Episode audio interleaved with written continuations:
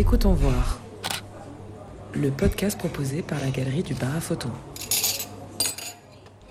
Bienvenue dans notre cabinet de curiosité audio qui donne la parole aux photographes. Dans ce troisième épisode, nous allons parler de photographie humaniste avec l'artiste Christophe Argou. Alors faites-vous un café, installez-vous confortablement dans un fauteuil, comme si vous étiez avec nous dans la galerie du bar à photo.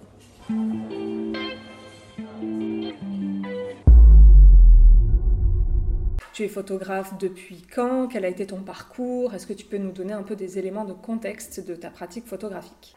Bien sûr, donc je suis euh, photographe depuis 2008. Euh, euh, j'ai réalisé mon premier reportage effectivement en 2008. Mais au départ, je, n'ai pas eu de formation photographique. La, photographie est tombée un petit peu dessus par hasard, un petit peu sur le tard. J'étais au départ formation technique, j'étais ingénieur dans la filière bois. Mon dernier poste, c'était euh, responsable de production dans une scierie dans les Landes jusqu'en août 2006. Et puis suite à, on va dire, un licenciement qui a été assez brutal, il y a eu une grosse, grosse remise en cause. Et euh, du coup, euh, une année sabbatique pour voyager, pour un petit peu voir, voir ailleurs. Suite à cette année sabbatique-là, je me suis posé pas mal de questions sur ma ma reconversion professionnelle. Et, je me suis dit, tiens, pourquoi pas la photo Pourquoi pas l'image au départ Et la photo est venue après. Euh, mais euh, alors j'en faisais pas du tout. C'est-à-dire que je n'avais pas d'appareil photo, je, cela ne m'intéressait pas plus que ça, j'allais pas voir d'exposition. Et, mais voilà, je me suis dit, euh, tiens, quitte à, quitte à faire un, un virage professionnel, autant y aller à fond j'avais l'impression que j'étais quelqu'un d'assez contemplatif, mhm. euh, d'assez. Euh, oui, voilà, contemplatif, euh, m'arrêter sur des, des, détails ou, sur des, ou être capable d'attendre le bon moment, pas forcément pour faire une photo puisque j'en sais pas. Et donc je me suis rapproché d'un ami à moi qui était aussi dans la filière bois avant et qui avait aussi fait un virage dans la photographie cinq ans auparavant qui s'appelle euh, Stéphane Lavoué, qui est maintenant un, très grand portraitiste de renommée mondiale. Il a photographié les plus grands. Et, donc je, l'ai appelé un soir et puis on a discuté euh, photo, enfin lui surtout parce que moi je n'y connaissais rien. et puis il m'a dit ben tu fais cette école qui était donc une, école à Paris, euh, le Centre Iris, qui n'existe malheureusement plus, qui était une école vraiment axée sur la démarche personnelle. Euh, démarche artistique personnelle beaucoup plus que sur le côté technique. Euh, et avec la particularité de former euh, exclusivement avec de l'argentique. on avait, je me rappelle, un, nombre, compris dans la formation, un nombre, je sais plus, de, 30 ou 40 pellicules pour couvrir tous les sujets qu'on devait couvrir l'année. Donc du coup, forcément, quand vous, êtes limité déjà en termes de, On pouvait acheter de notre côté, hein, mais quand vous êtes limité en nombre de films, vous réfléchissez bien à ce que vous photographiez. Et puis, cette école avait vraiment la, particularité de, donner un sujet euh, le lundi à 14h. Après les cours, à 16h ou 17h, euh, on faisait le sujet. Euh, le soir même, on ramenait les pellicules au labo photo qui les développait le matin même. On les récupérait en fin de matinée. On éditait nos diapositives, parce que tout était fait à la diapositive, sur une table lumineuse. Et on montrait ça dans la foulée, l'après-midi, en cours. Et on soumettait ça au, regard du professeur, mais aussi de, des autres collègues qui étaient en, formation. C'était super formateur, bah, parce que voilà, en, très peu de temps, il faut être capable de raconter une histoire. Et voilà un petit peu euh, comment les choses se sont, se sont euh, on va dire, emmanchées de, de, 2006 à 2008. La transition s'est faite sur trois ans. Une reconversion totale et depuis, c'est devenu ton médium et... Et depuis, euh, je suis photographe indépendant depuis 2000, euh, juillet 2008. Je, vis de photographie et je mange et je dors photographie. Et du coup, plus précisément, euh, parce que du coup, tu dis que tu as un peu testé beaucoup de choses, euh, tu travailles notamment, enfin, tu viens de le dire, à l'argentique, etc., que tu as pu tester beaucoup de styles différents grâce aux, aux exercices de l'école, mais comment t'en es arrivé à la photo humaniste, à vraiment ce qu'on peut retrouver aujourd'hui dans ton travail. Ça a été quoi le, le, ouais, la transition? Est-ce qu'à un moment il y a eu un déclic Il y a eu un déclic pour la photo, ça on l'a compris, et comment il y a eu peut-être ce déclic sur la photo peut-être plus humaniste? Ça s'est fait euh, essentiellement euh, avec les commandes que j'ai pu avoir, euh, les premières commandes que j'ai eues en fait à partir de, ouais, de 2008. Mon premier, mon premier client était une association qui travaillait dans le secteur du handicap. Et bon, après, il se trouve qu'à la, fin de la formation, euh, avec deux autres photographes, on avait créé un collectif. On avait démarché pas mal de, structures, des agences de communication également. Et, donc, on avait ce client-là, euh, cette fondation qui, avait pas mal d'établissements, qui avait un besoin assez important de, de support euh, iconographique. Et donc, ils nous ont effectivement fait pas mal travailler au début ce sont, des rencontres, des rencontres professionnelles qui, euh, voilà, qui de fil en aiguille en fait vous, vous orientent vers, euh, vers ouais, des secteurs sociaux, médico-sociaux. J'ai testé d'autres choses, hein. j'ai testé de la photo de mode, j'ai testé un petit peu de backshot, mais assez rapidement je me suis aperçu que même de la photographie corporate, on appelle la photographie corporate pour des entreprises, des portraits institutionnel, genre de choses. Euh, je me suis aperçu assez rapidement que c'était pas. Euh, déjà, humainement, je ne m'y retrouvais pas. Et puis même, ça se ressentait. C'est-à-dire hmm. que les personnes que je photographiais euh, le ressentaient aussi. Alors que dans le, dans le secteur social, ou la photo sociale, on va dire, bah, je passais. Il y avait, y avait un échange, pas que photographique, hein, mais voilà, les, les, les, personnes que je photographiais garder plutôt un, bon, un bon souvenir de, de, l'expérience euh, photographique. Quoi. Tu as trouvé ton, ton, alchimie plutôt dans le social. C'est ça, ça s'est fait, euh, ça fait naturellement, au fur et à mesure des, des rencontres, des expériences professionnelles. Des, euh, Oui, je peux, je peux... Alors que quand j'étais à l'école, quand j'ai fait la formation de photo, j'étais pas du tout dans cet esprit-là. Au contraire, j'étais plutôt sur de la photographie, euh, ce qu'on appelle la photographie plasticienne. Euh, l'humain, euh, je me sentais pas encore suffisamment en, confiance pour, peut-être techniquement déjà, pour, pour, aborder, pour aborder la photo sociale. C'est venu après, c'est venu avec les expériences professionnelles et les commandes. Ok. Et du coup, par rapport à cette exposition qui nous entoure, donc euh, qui a un reportage, quel a été ton... Enfin, un reportage, pas si le mot est juste, mais sur le côté, il y a, il y a toute une galerie de portraits, on sent que tu as vraiment euh, euh, décortiqué le sujet à fond. Est-ce que déjà tu peux nous le présenter rapidement, ce choix de titre, les résistants, et surtout bah, quel a été ton point de départ initial? À quel moment tu t'es dit bah, je vais aller je vais aller faire ces photos? Est-ce que c'est une commande? Est-ce que c'est euh, quelque chose que tu avais envie, toi, d'expérimenter? Comment tu t'es retrouvé sur cette île? Alors, ce n'est pas une commande, c'est euh, une envie de prendre le large. Il n'y a rien de mieux euh, que l'île de Saint pour aller prendre le large. en fait, je sortais d'un précédent travail que j'ai exposé d'ailleurs il, y a un an et demi ici, au bar à photo qui traitait du, handicap notamment, un gros travail personnel qui m'avait pris euh, pratiquement trois ans pour faire 11 portraits. C'était une très grosse logistique en fait. Et, euh, suite à ce travail, j'ai eu besoin de, voilà, de faire un break, euh, tant, tant, professionnel que même sur une démarche personnelle. Et donc j'avais découvert l'île de Saint en 2014-2015 à l'occasion d'un réveillon que j'avais passé là-bas. Euh, un réveillon de fin d'année, et j'avais trouvé vraiment un endroit euh, magique. C'est un tout petit bout de, de, terre qui est au large de la pointe du Raz, ça fait, ça fait 2 km de long sur 500 euh, mètres de large, l'altitude moyenne c'est 1 m 20, et donc il y a quelque chose de très sauvage, de très rude, et ouais, enfin, vraiment un sentiment de dépaysement assez impressionnant. Et donc, je me suis dit, tiens, bah, suite à ce, besoin de prendre le large, j'ai pris mon matériel photographique et je suis parti pendant deux mois, au mois de novembre, sur cette île, sans forcément au départ avoir une idée précise de ce que j'allais y faire. Euh, je, m'étais un petit peu rencardé sur euh, les deux sujets que je pouvais éventuellement traiter là-bas, sachant qu'il n'y a pas grand monde. Hein. Il, y a, 110 habitants l'hiver, donc on fait vite le tour.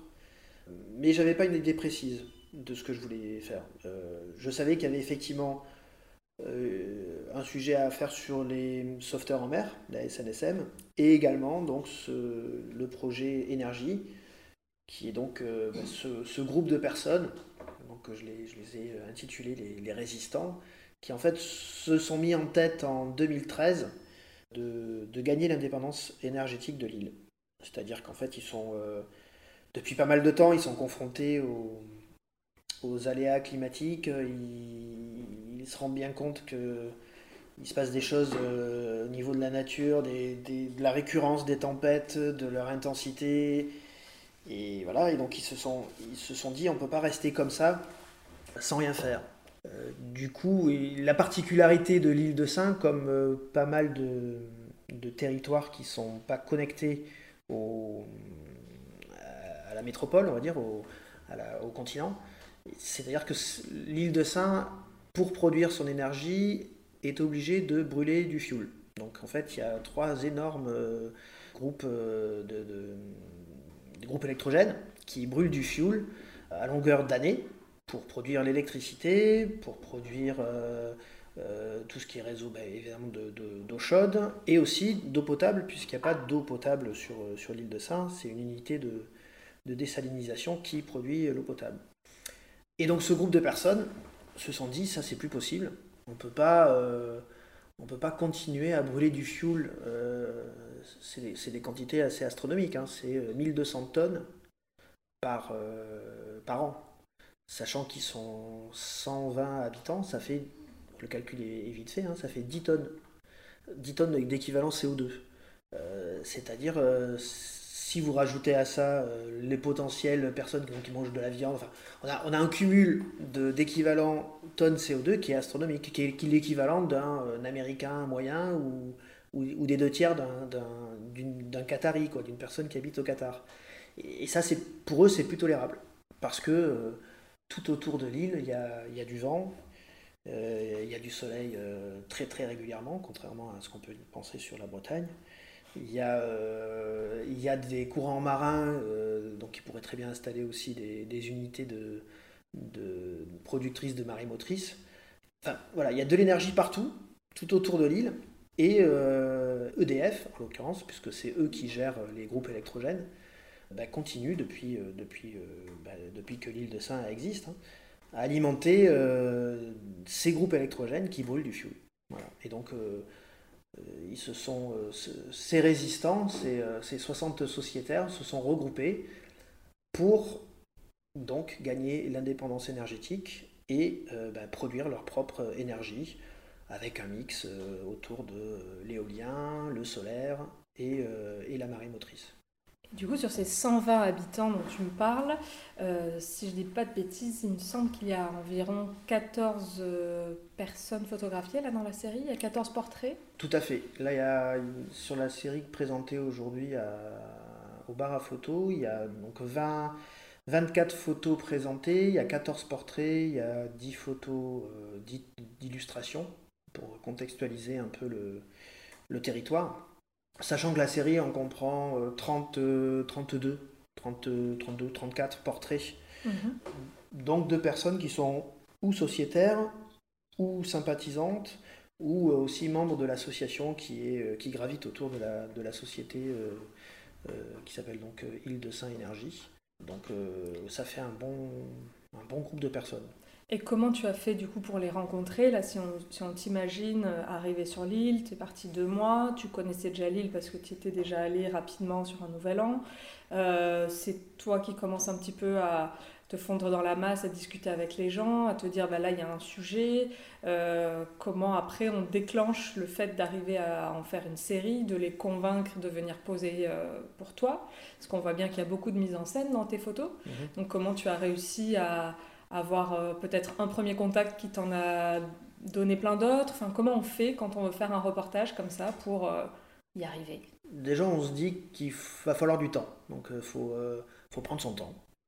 Faut il, faut, il faut se caler un peu sur le temps, la temporalité d'une île comme l'île de Saint. C'est-à-dire que ce n'est pas, ce n'est pas du tout la même temporalité qu'une qu'une ville comme Montpellier ou qu'une métropole.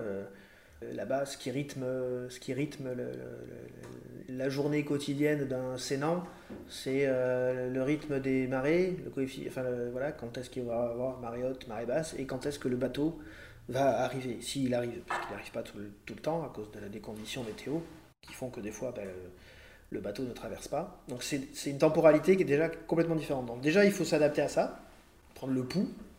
Donc il faut se dire quand on part là-bas, va, on va prendre son temps et puis on va essayer aussi de susciter la curiosité. C'est-à-dire que moi, la première fois que j'y suis allé, il y avait une semaine qui était euh, à cheval avec les, les, vacances scolaires de la Toussaint. Donc il y avait encore pas mal de touristes. Donc moi j'étais considéré comme un touriste forcément, puisqu'ils euh, ne me connaissaient pas. Et puis euh, le dimanche soir, quand le dernier bateau est parti, ben, tous les touristes sont partis dans le bateau et bah, du coup il restait plus que les Sénans qui euh, du coup ont, réinvesti euh, leur terrasse de café. ont commencé à sortir le verre de blanc et les huîtres et à chanter euh, des chansons bretonnes, mais pas que. Et moi j'étais au milieu de tout ça.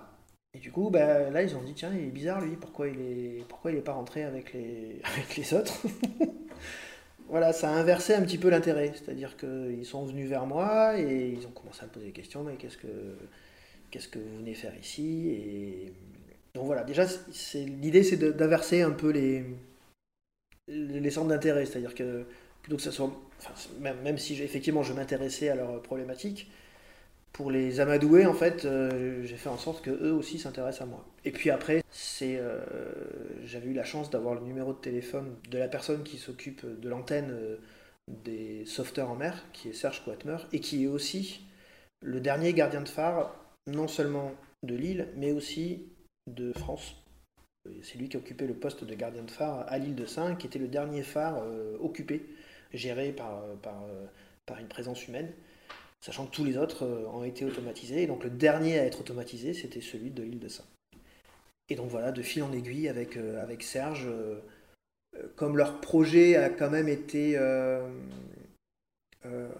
pas mal médiatisé, parce que leur combat est assez atypique, euh, eh bien, effectivement, il a été, Serge, en l'occurrence, était assez habitué à, on va dire, rencontrer des journalistes, à rencontrer que ce soit des journalistes ou des, équipes télé. Donc, euh, à partir de là, les choses se sont manchées euh, assez, assez facilement. Et après, tu as, est-ce que tu as fait une sorte de de direction d'acteur pendant tes shootings Parce qu'on sent bien le travail de, mise en scène. Est-ce que tu les as photographiés chez eux? Comment tu as décidé après pour chaque portrait Une fois que tu euh, rencontres les personnes, tu discutes avec eux en amont? C'est toi qui as déjà une idée très précise de ce que tu, comment tu veux les mettre en scène. Comment, comment tu as un petit peu euh, fonctionné? Ça s'est fait effectivement un peu comme ça. D'abord effectivement une rencontre et puis euh, un dialogue savoir ce qu'ils font dans la vie, euh, ce qu'ils font sur l'île de Saint, leurs origines, parce que certains ne euh, sont pas forcément sénants.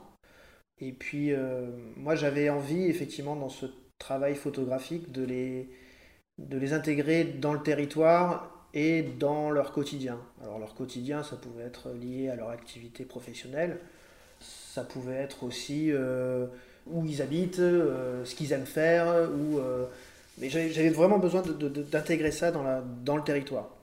En gardant, en essayant d'intégrer dans les photos aussi la, dimension, euh, on va dire, la, problématique énergétique ou environnementale du sujet. C'est-à-dire que bah, si on regarde certains portraits, euh, je pense à, Violaine, qui elle, dans son discours, me parlait des problématiques de la gestion de l'eau sur l'île de Saint, que bah, effectivement, quand elle était enfant, dès qu'on ouvrait le robinet, comme l'eau potable, il n'y en avait pas beaucoup, il fallait vraiment faire attention. De fil en aiguille, bah, les, portraits se sont, se sont, on va dire, mentalement construits. Et puis après, bah, où on faisait la photo dans la foulée si la personne avait du temps, ou alors on, l'a programmé euh, un peu plus tard dans la semaine euh, ou, la journée, sachant que les photos ont, été réalisées en... il y avait quand même de la lumière artificielle à porter, donc euh, avec des flashs, avec des flashs déportés, un petit peu d'installation technique. D'ailleurs, en parlant du point technique, on sent bien dans tes photos qu'il y a un gros travail de la lumière. on en arrive même à se demander est-ce que tu retouches tes photos? Est-ce que c'est retouché? Comment, comment tu travailles? Alors, euh, ça, c'est la fameuse question. Euh, on parlait pas tant de, de retouches euh, avant Photoshop. On parlait de développement. Et eh ben, je continue à utiliser ce mot de développement. On, joue sur des, on joue sur des, contrastes, des niveaux, des, des, points d'entrée de blanc ou de noir ou des niveaux de gris. On rend des photos plus ou moins intenses. On peut être amené à désaturer parfois. Moi, je sais que je retouche très peu. C'est-à-dire que ce qu'il y a dans l'image, en tout cas ce qu'il y a dans le cadre, je ne vais pas euh, euh, rajouter ou enlever des choses. Si malheureusement il y avait, euh, je sais pas moi, une mouette, une mouette ou voilà, c'est un très bon exemple la mouette, ou un phoque ou je ne sais pas quoi dans l'image, ben tu le gardes. C'est dans le cadre. Tu gardes la mouette. Et tu parlais au tout début que tu as pris la photo à l'argentique. Est-ce que là, ce sont des photos argentiques? Non, on est sur du, on est sur de la photographie numérique. Parce que déjà, euh, comme euh, techniquement il y avait quand même les flashs à apporter, euh, des fois sur les lieux de, prise de vue, il y a quand même pas mal de photos qui sont en extérieur.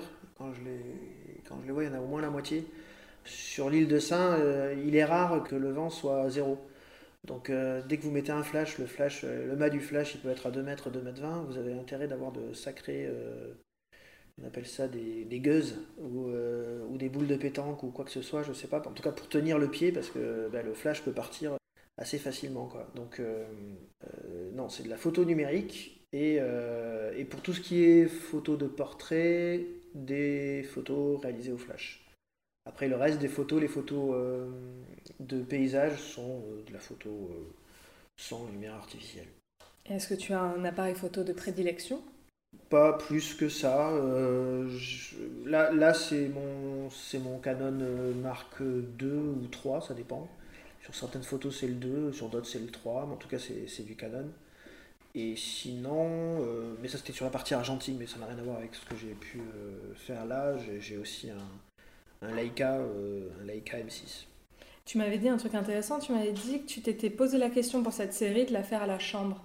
Oui, Effectivement. Euh, pour euh, pour le, côté vraiment purement esthétique et puis la, notion de temps aussi. C'est-à-dire que j'ai quand même l'impression que quand on fait de la photo argentique, on n'est pas non plus dans la même temporalité que quand on fait de la photo numérique. On, réfléchit vraiment à l'instant où on va déclencher. Euh, et alors qu'avec un appareil photo numérique, on a plus tendance à, à, chercher à chercher en faisant l'acte photographique. Alors que quand on est en argentique, on réfléchit avant, et une fois qu'on a bien réfléchi, on déclenche. C'est pas exactement les mêmes, euh, les mêmes euh, en ce qui me concerne, les mêmes hémisphères euh, du cerveau qui travaillent. Donc effectivement, je m'étais posé la question de faire ce travail à la chambre, mais après, techniquement, j'étais pas suffisamment compétent. Et puis voilà, le problème c'est que l'île de Saint, si vous amenez pas tout votre matériel et tous les plans et tout ça, euh, c'est quand même ravitaillé. En mois d'hiver, des fois il peut se passer 3, 4, 5 jours sans que le bateau puisse traverser. Donc non, il faut, il faut quand même de la flexibilité au niveau du, du, matériel. Quoi. Et pour revenir un petit peu aux, photos en elles-mêmes, j'ai noté que au niveau des titres, tu as, à chaque fois que c'est un portrait, tu as le prénom de la personne, son âge et une citation. Donc tu as souhaité faire parler euh, les personnes photographiées, donc tes modèles, dans tes légendes. Pourquoi tu as fait ce choix? Bah, Déjà parce que c'est un, un travail documentaire euh, un peu militant, donc je voulais, je voulais un peu me frotter à la dimension euh, ouais, documentaire, journalistique. J'avais besoin qu'eux me, mettent en fait des mots sur, sur, bah, sur le projet. Quoi. Et en fait, quand on lit les, les légendes, on s'aperçoit qu'il a pas. Tout ne tourne pas autour des problématiques environnementales ou, ou climatiques. Il y a aussi des fois des, des légendes qui sont vraiment, qui, expriment vraiment, on va dire, l'âme, l'âme de l'île de Saint, c'est-à-dire le, côté, euh, bah, ces personnes sont toutes sur le même bateau, quoi. Cette minuscule île, euh, même s'ils sont parfois euh, pas d'accord, y compris sur ce projet énergétique, d'indépendance énergétique, ils sont de toute façon, ils sont obligés de vivre ensemble. Et dans, dans, les, dans les mots, dans certains mots, dans certains propos, on, le ressent ça. Et on ressent la, la dureté et la, nécessité de faire corps. Quoi. Sinon, euh, sinon le, lieu est, invivable. Donc ils sont obligés de vivre ensemble. C'est la raison pour laquelle oui, j'avais besoin de bah, qu'ils expriment littéralement euh, leur volonté. Quoi. Hmm.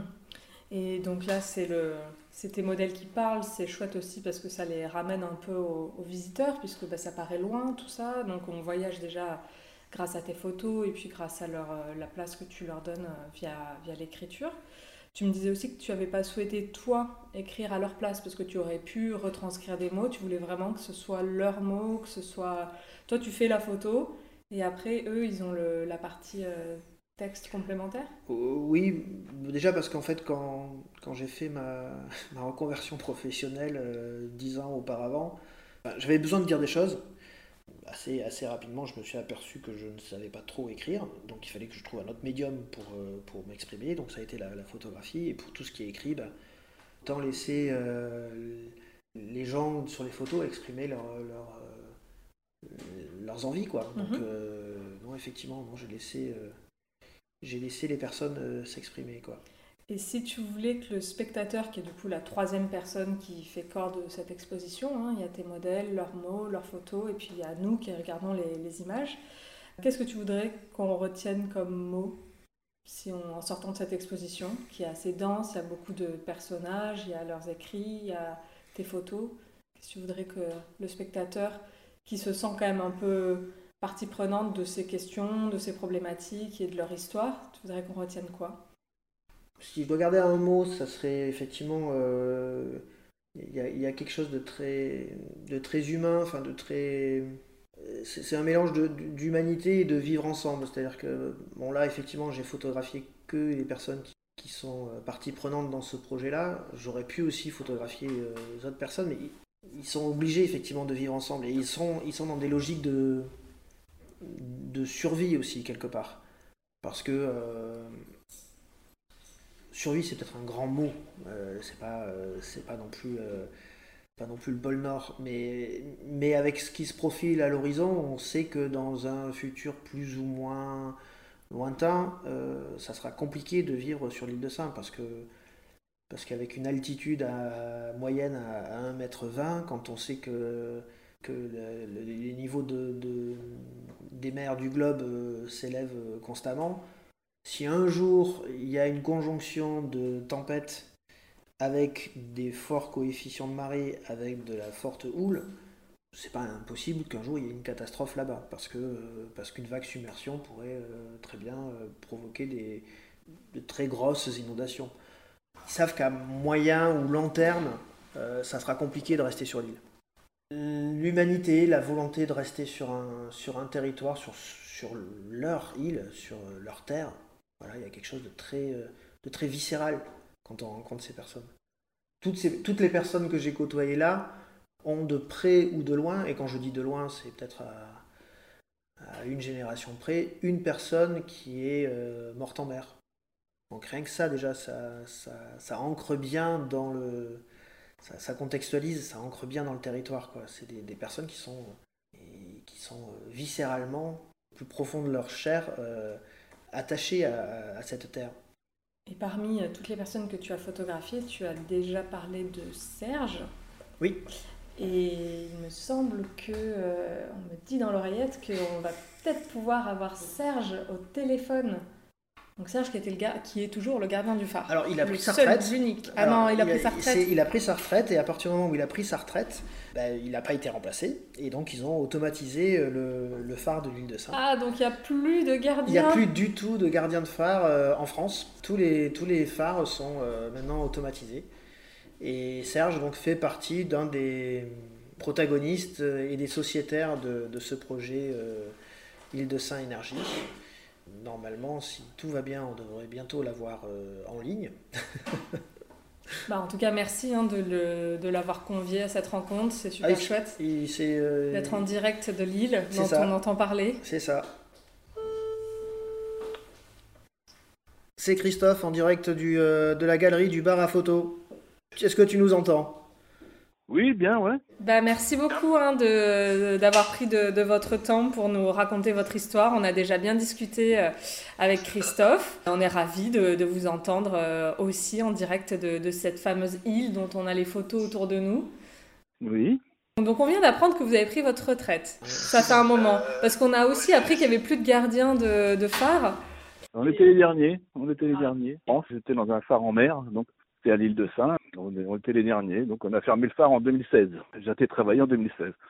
J'ai commencé en L'année prochaine, ça fera 50 ans, quoi. Donc, j'ai commencé. 1er juillet 74.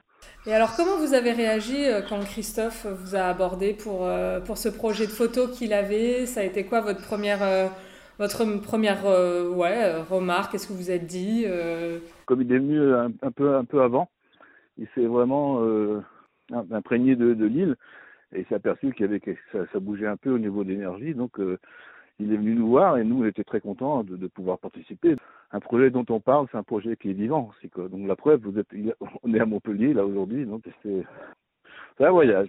Les, les, photos exposées, vous les avez vues?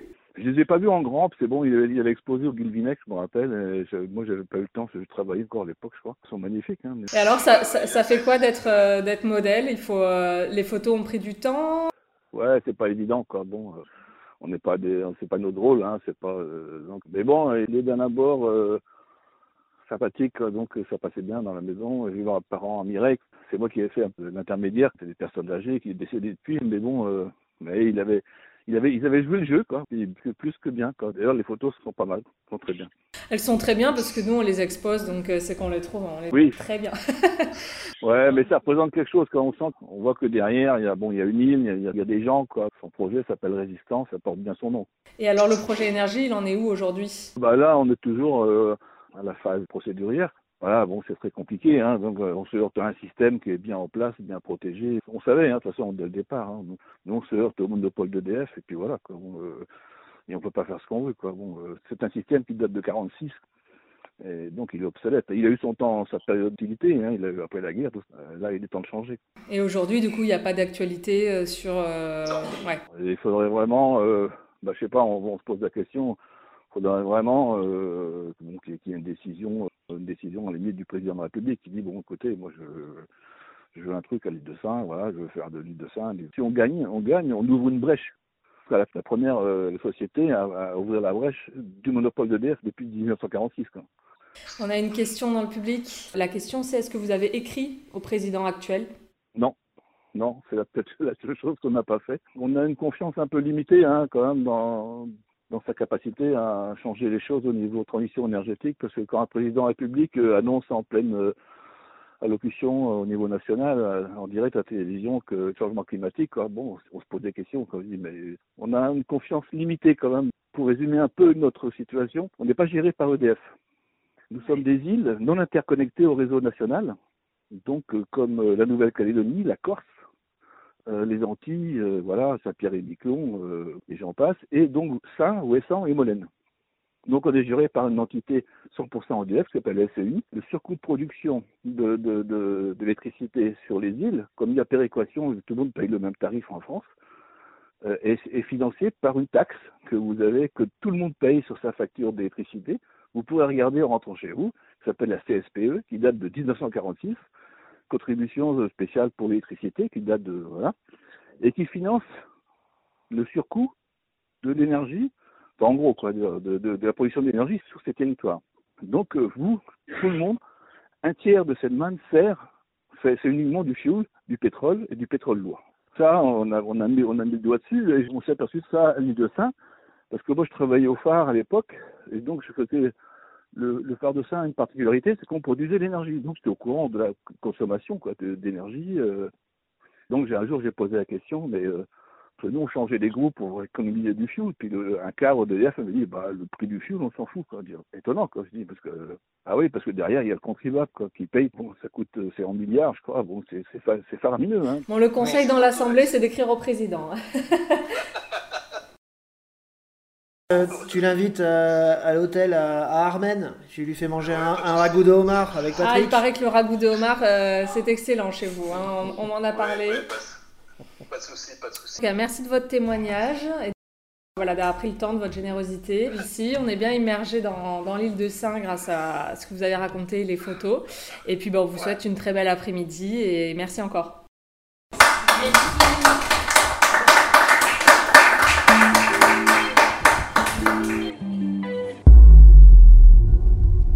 prochain épisode, nous parlerons de l'image sous toutes ses formes, photographiques et cinématographiques, avec l'artiste Jérémy Stadler, dans le cadre de son exposition Maderando, visible au bar à photo du 22 mars au 20 avril.